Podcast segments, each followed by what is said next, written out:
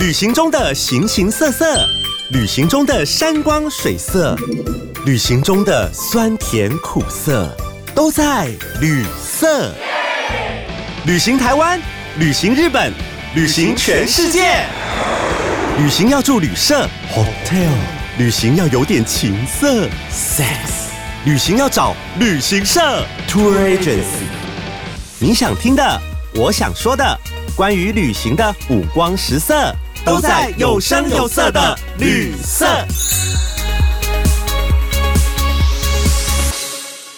旅行是人生的养分，也是人生的调色盘。大家好，欢迎来到旅色节目，我是安姑贵，没错，这是草阿贵、菜头贵、油葱肉色贵好朋友安姑贵。每个礼拜五，搞位喜花无正经的安姑贵，要喊你这回来开讲。今天我们要聊的主题是带着父母去日本旅行，或者是说你也可以把它当做带父母去旅行，不限于日本。那今天我们也非常高兴的邀请到长期支持我的粉丝，也是我的好朋友马夫米。那马夫米呢，过去是担任日本九州佐贺、大阪、广岛这些地方的政府机关或是企业，他们在台湾帮忙宣传行销活动的角色。所以呢，我们也会经常在旅展啊，在各个地方看到他在推动日本的一些观光。那我们现在就用最热烈的掌声欢迎马富米。Hello，大家好，我是昂姑贵的粉丝，是马虎咪，很开心可以来上旅社跟大家分享。哎，那马富米，你可以简单的跟我们自我介绍一下你现在从事的工作，还有你为什么喜欢去日本旅行吗？好，呃，我目前的话从事的工作就是刚刚昂姑贵介绍的，就是我现在是帮日本的佐贺、广岛、梅田，然后还有三井奥莱这些县市政府或者是商业设施在台湾的一些宣传行销活动，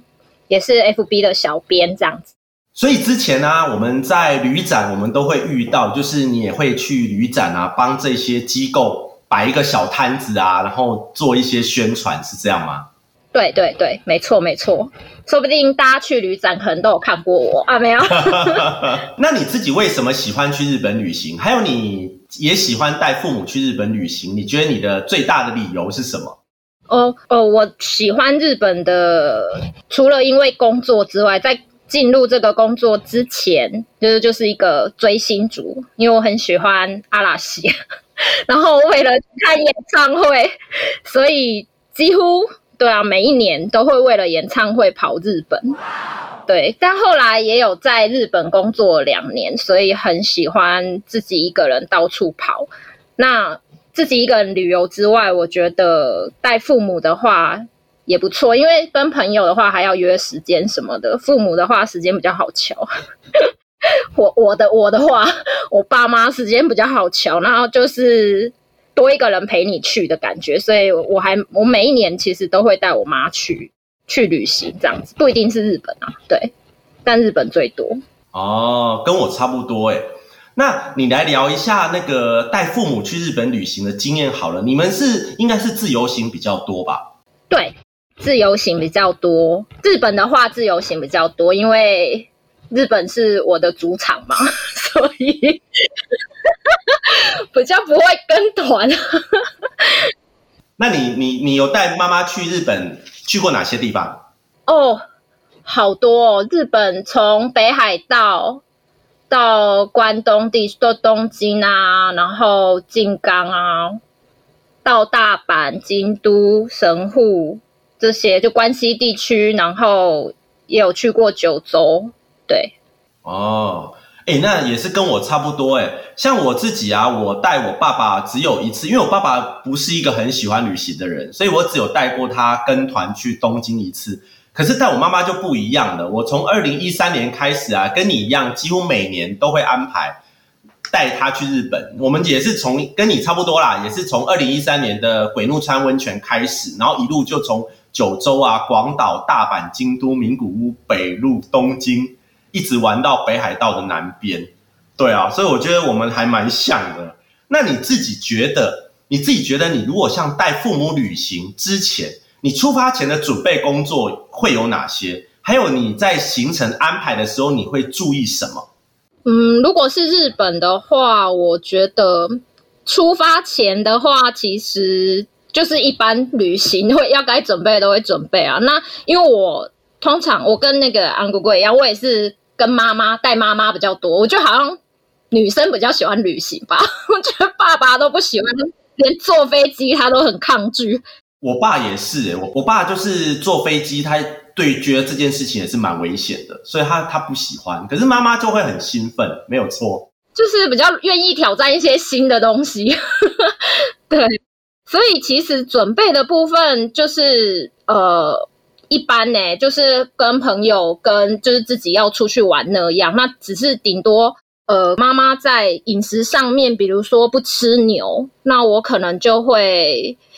尽量找呃有牛肉以外选择的餐厅之类的，然后还有就是因为呃也要看那一年出去妈妈的身体状况，就是呃比如说她脚，因为有一次我们是她脚不是很方便走很久的路，就是所以可能就会选择比较多坐交通工具的地方。或者是交通会方便一点的地方，然后少走，或者是爬山什么的，那个就就先不安排这样子。顶多是注意这些，其他的其实还好哦。还有一个就是，呃，可能到当地所有的钱都是我要，就是我是在后面付钱的那个人，所以钱可能要多准备一点。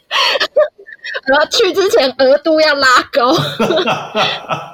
这一点跟我比较相反呢。我去的话，几乎财务都是妈妈在处理。哦，没有，我全程就是我妈就是无脑的跟着我就对了。哦，这一点也是很像。那我来补充一下，我自己在规划日本自由行之前，如果是带父母的几个原则。通常我如果是要带爸爸妈妈出带妈妈出去然后我通常会有几个原则。第一个是我不搭联航。因为我要降低我的风险，因为我觉得联航有时候那些航班取消或是飞机故障的几率比较高，所以我是不搭联航。那第二个，我会尽量会从我们的居住地飞出去，因为我觉得父母亲他的那个体力啊各方面，如果是坐飞机，如果像我住在高雄，我还要去桃园坐，其实还蛮。耗费的，就是一出去之前他就已经很累了。我觉得这样，那如果我们假设是这个航点必须要从桃园出去，我也会尽量安排回程是直接回到高雄，这样会比较轻松一点。那第三个，我会安排一些知名的景点，因为我觉得父母亲出去啊，都会创造他们一些期待，就是说这个地方有听过，但是他要去过。这样子他才会感觉到这个旅行是很圆满的，所以会安排很多知名的景点，他听过的，让他有一点期待。那我也会同时安排特殊的景点，比如说就是要让他打卡炫耀啊，让他自己也想要探索。然后这个地方可能是他的朋友、他的同才没有去过的地方，但是他儿子带他去了，他会让他觉得很亢奋、很兴奋，可以炫耀的地方。那第五个，我会迎合他的喜好，像妈妈啊，像我妈妈就是很喜欢泡温泉。所以我就会大概会安排一下温泉饭店。那他也很喜欢买东西，当然我自己也喜欢买东西啊，儿子自己也喜欢，所以我们就会安排那个 Outlet 的部分。这个是我在安排行程的时候会比较注意到的地方。然后最后呢，如果说是安排行程，我会尽量先比较紧凑，因为我们刚去的时候体力可能会好一点，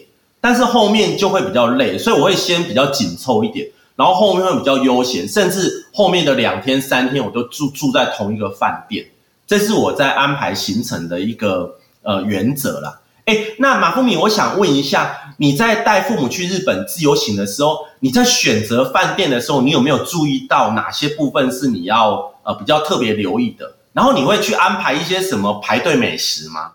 饭店的部分，其实我觉得刚刚听昂古贵这样讲，我都觉得我有点汗颜嘞，完全没有考虑他老人家想干嘛，我 我我都只考虑到我自己，然后我想要玩什么，因为我觉得，嗯，其实我妈可能也不会有什么意见，因为她觉得可以跟你出去玩就已经很好了，然后就是从你的角度去看很多东西这样子。对，所以饭店其实我也还好诶，我就是以经济考量跟地点就是做考量，其实还好，我还曾经带我妈去住过那种哦，因为有一次是还有我朋友，所以我们是三个，我们还有住上下铺啊。像 Smile 就是日本有一个 Smile，它都用上下铺，是类似那一种吗？哦，我是住 Super Hotel，对，然后它下面是一个双人床，可是它上面有加一个就是上铺可以睡，对，然后。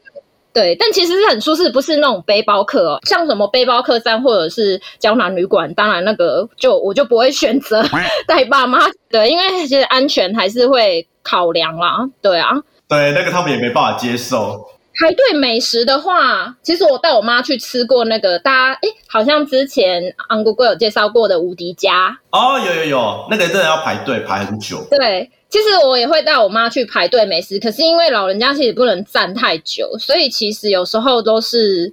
呃，就是可能会选一些比较冷门的时间去，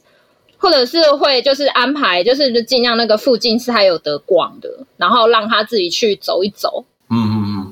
像我带我妈，因为饭店其实因为也出去很多次了。所以其实我妈也是对饭店也是差不多要成精了啦，就大概因为我们住的其实都会比较嘛，比如说上次住什么，下下次应该要住什么，所以其实我在饭店的选择上会呃感觉越来越严谨。像我在饭店选择的几个原则，第一个是空间可能不能太拥挤，因为你不能让他一进去就觉得说哦这个房间很小。我们上次住的比较大，所以通常我都会选大概在日本大概就是。十五平方米以上的那个，而且我们一定要住双床，因为我跟妈妈一定是睡双床会比较舒服一点。然后我觉得在饭店的地点上，我也会比较选那种交通枢纽，特别是我妈妈最喜欢那种跟车站连接在一起的饭店，就是直捷。有没有日本人日本话不是写直捷，就是走路过去就可以到那一种饭店是最好的。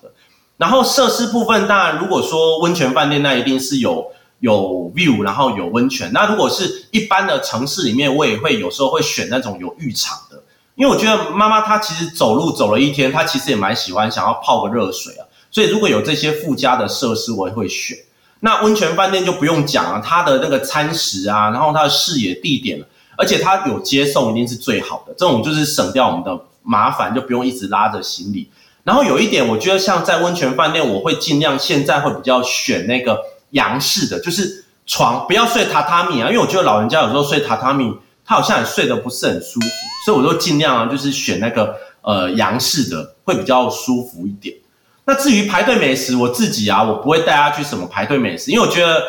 吃东西啊，因为他们走了一天其实很累，所以我通常都会选择那种百货公司美食街，就是只要有。位置或是不用等太久的，我们就进去吃。因为我觉得日本基本上好像吃东西不太会踩雷啦，踩雷的几率好像不高。你会觉得？还是有哎，我觉得还是有雷，还是会哦。我都觉得说，如果是在百货公司的美食街设摊的话，可能它就是比较有一定的知名度，比较不会踩雷。嗯，我们在旅行或者是日本自由行的时候，难免会有一些意外或者是突发状况。我们经常听到一般的朋友在旅行中有吵架或者是不愉快的经验。那你带父母旅行的途中有发生什么特别难忘的情况，甚至有那种吵架爆锅的状况吗？超多，每一次都大吵。我还有一次大吵到我的无言到不行，真的，我这经验可哎。我觉得你是儿子跟妈妈，所以那个冲突可能会少一点。我不知道啦，但是我我们两位都我们都是女生，而且我跟我妈的个性就是，但我还好，我会让我妈。然后，但有一次就是我妹也有一起来，那我妹跟我妈个性就是就是很地雷，就是突然就会爆炸，所以他们两个冲起来的时候，我真的是 傻眼到不行，超多。意外的跟突发状况，其实我觉得还好，但是吵架几乎每一次都一定会吵架，因为我觉得去旅行，其实说是放松，其实还蛮累的，因为你在国外你会更紧张嘛，然后又会想要把旅程排得很紧凑，所以有时候其实累到最后，大家都会有一点情绪化了。然后吵架最常发生在晚上，是哦，那那是为什么事情吵架？就是有什么实力？就是为什么事情吵架？呃，有一次，我觉得我印象印象最深刻的是迪士尼的门口，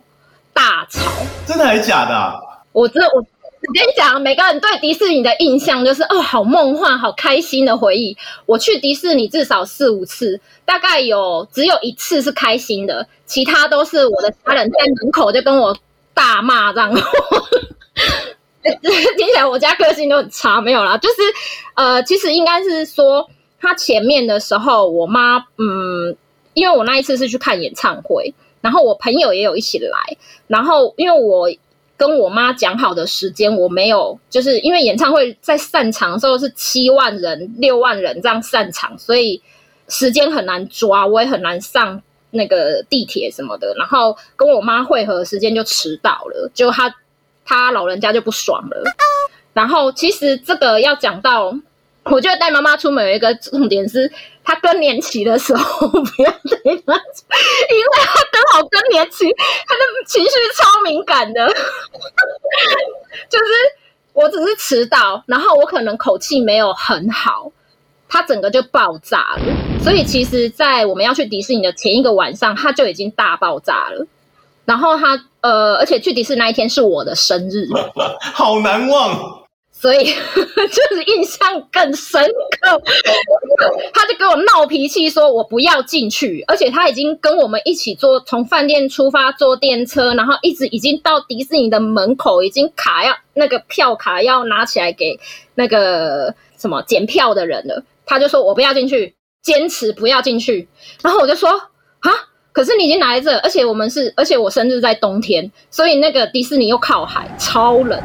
所以我就说你不要进去。他说我要回饭店，然后我就说，可是你怎么你他不会自己回饭店吗？然后我就说，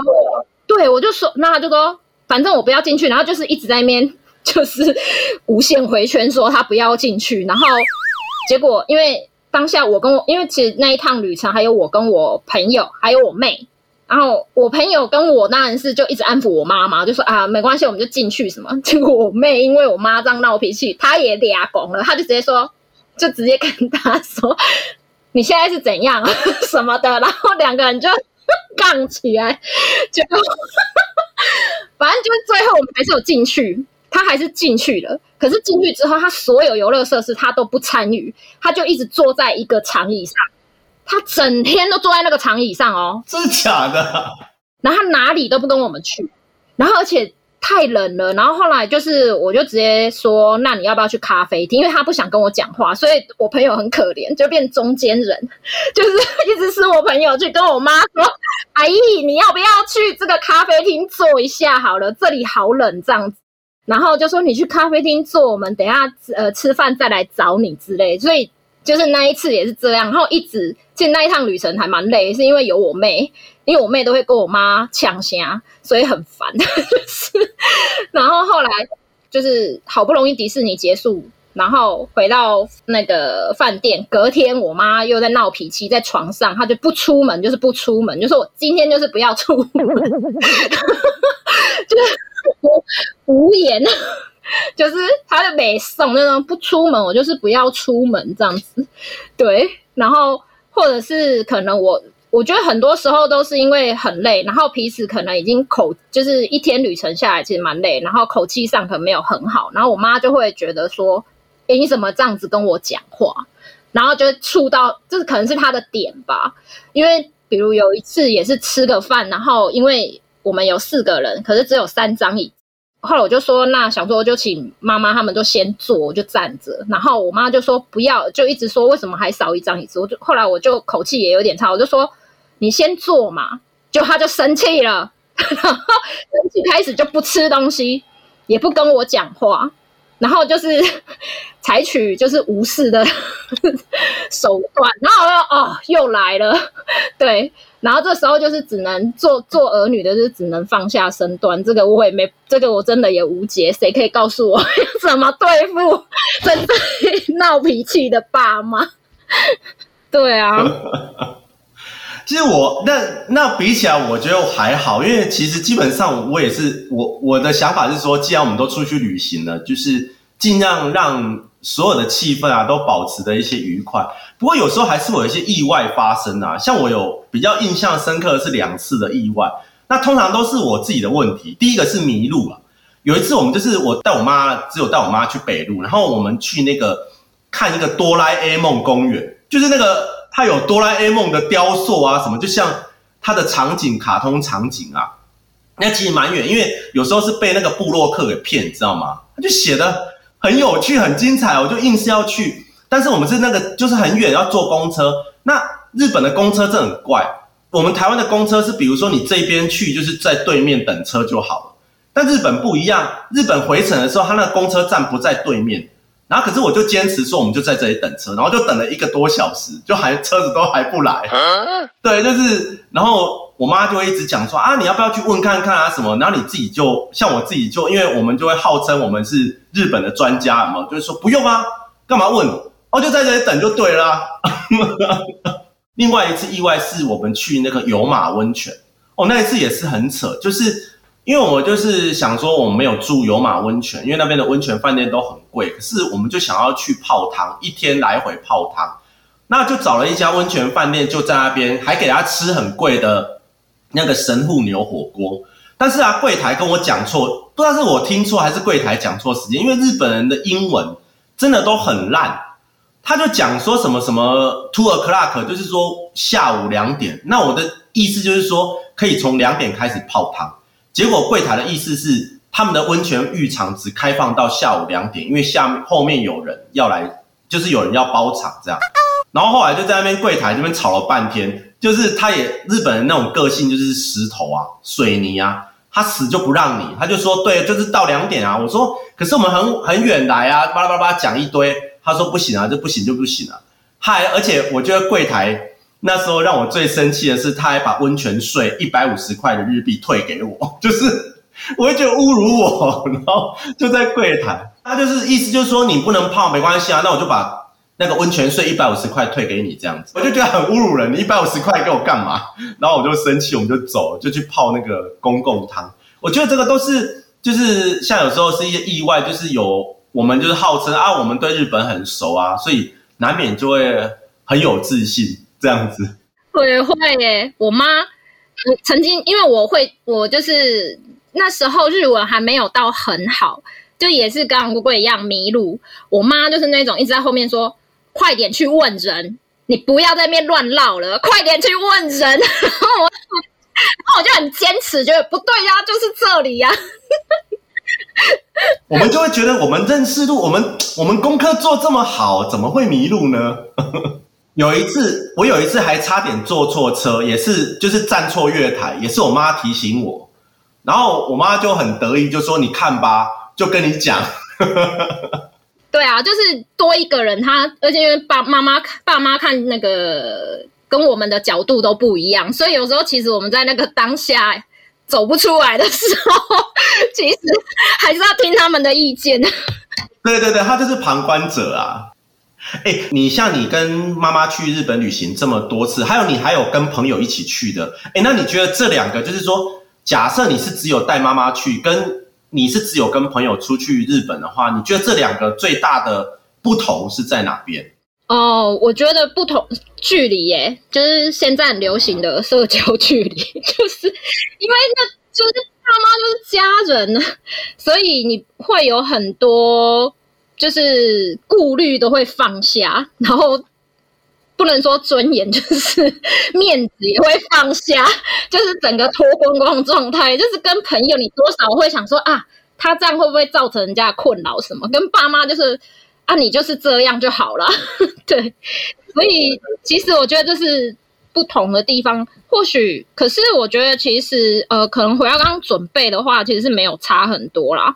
像我自己的话，比如说我有两个方面跟跟朋友比较不一样，一个是心态上，因为我们比较跟妈妈出去玩比较没有办法奔放，就是要必须很 peace，然后错误的容忍值会很低。那可是，在景点上的安排，我们也不能像朋友一样，就是照表操课，有没有？东西就安排的很满很满这样子，因为我们跟着妈妈，必就是要随时调整，万一她体力不行啊，就是必须要找个地方坐啊，或者说她肚子饿了，我们就赶快找个东西吃啊，就比较没有办法像旅行团一样照表操课。可是跟朋友出去可以操到铁腿啊，可以操到就是完全没有力都没关系。我觉得这是两个比较不一样的地方。对啊，确实。讲到铁腿，我我补充一下，我我有一次带我妈去，其实我是带我妈去跑佐贺马拉松，然后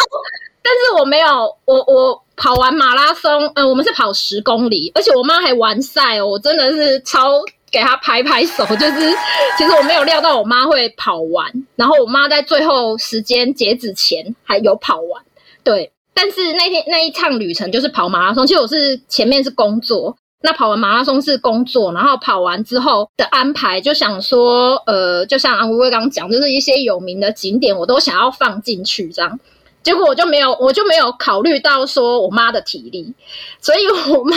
对那一次的旅，我访问本人，本人说那一次她很累，所以她印象超。她说我是来参加山铁嘛，因为我们跑完马拉松之后，我还带她去骑脚踏车，脚踏车还是山路，就是高千岁山路的那种。然后高千岁不是还可以划船吗？我们还划船，我妈就说你带是。然后就是整个哦，我走完之后，我就自己反省说啊，对耶，我没，这很夸张哎。我妈，我让他印象很深刻，三铁，他只差没有下去游泳而已。哦，真的真的太夸张了。我带带我妈都是很 peace 的。哎，那好。那我们现在因为疫情的关系，我们已经很久都没有出国了。我妈也是一直念说，如果疫情过后一定要去日本大玩特玩。那如果是疫情过后啊，你有没有计划带父母去日本的哪里呀？那如果听众朋友他没有带妈妈出去玩过的，那你会给他建议，如果第一站他会往哪里去会比较好？嗯，第一站，可是我觉得这个可能真的都要看爸妈的。状况哎，因为其实我觉得我不会，我其实不太会选都市，会想要选比较乡下的地方，就是佐贺或者是广岛，偷偷自入。对啊，就是嗯，因为我觉得京都其实其实京都大家一定都会想要去，就是如果还没有去过，因为这就是真的日本的感觉。但我最不建议去冲绳，因为冲绳太像台湾。对，讲日文的澎湖。真的，我觉得金泽或者是京都跟广岛，就是这种那种日本味比较重的地方，然后再加上都是呃景点比较集中。也不会就是要上山下海，不用划船，不用骑脚踏车，走路就可以 轻松逛的地方，这样子对。然后还有比如说电车可以到的地方，可是因为像东京地铁还蛮乱的嘛，所以如果说第一次带爸妈，就是没有带过爸妈去日本自助行的朋友，可是可能就要看自己的经验值了。对啊，因为如果自己也没有很能够掌握那个。交通状况的话，你带着爸妈在东京，光是转车换车，我觉得，我觉得妈妈应该头都晕了吧？对，真的，这就不是乐趣了。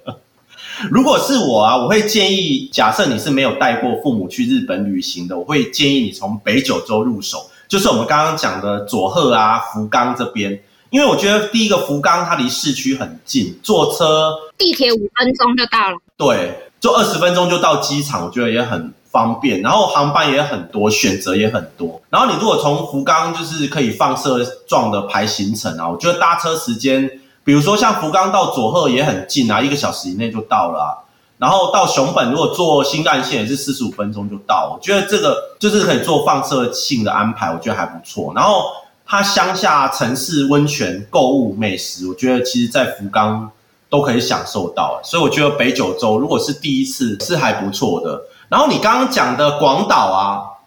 我觉得广岛也很适合，因为广岛要去那个岩岛神社，有没有？就是一个大鸟居在海上那边，我觉得父母会很喜欢那边诶。就是我觉得可能就要选那种繁华的，就是方便的大都市，但是步调又不会那么快的地方。对。福冈跟广岛真的还蛮适合的。对，可是广岛啊，像我上次去，我上次是有带我妈去那个原爆馆啊，我觉得原爆馆有点如果你是有听那个导览啊，会有点阴阴的。所以我觉得，如果老人家比较忌讳的话，就不要去广岛，不用再去那个原爆洞了，不不不需要去那么沉重的地方。哦，那广岛你还有什么新的景点可以推荐给我们？广岛现在就是在原爆洞的附近，它建了一个叫纸鹤馆的。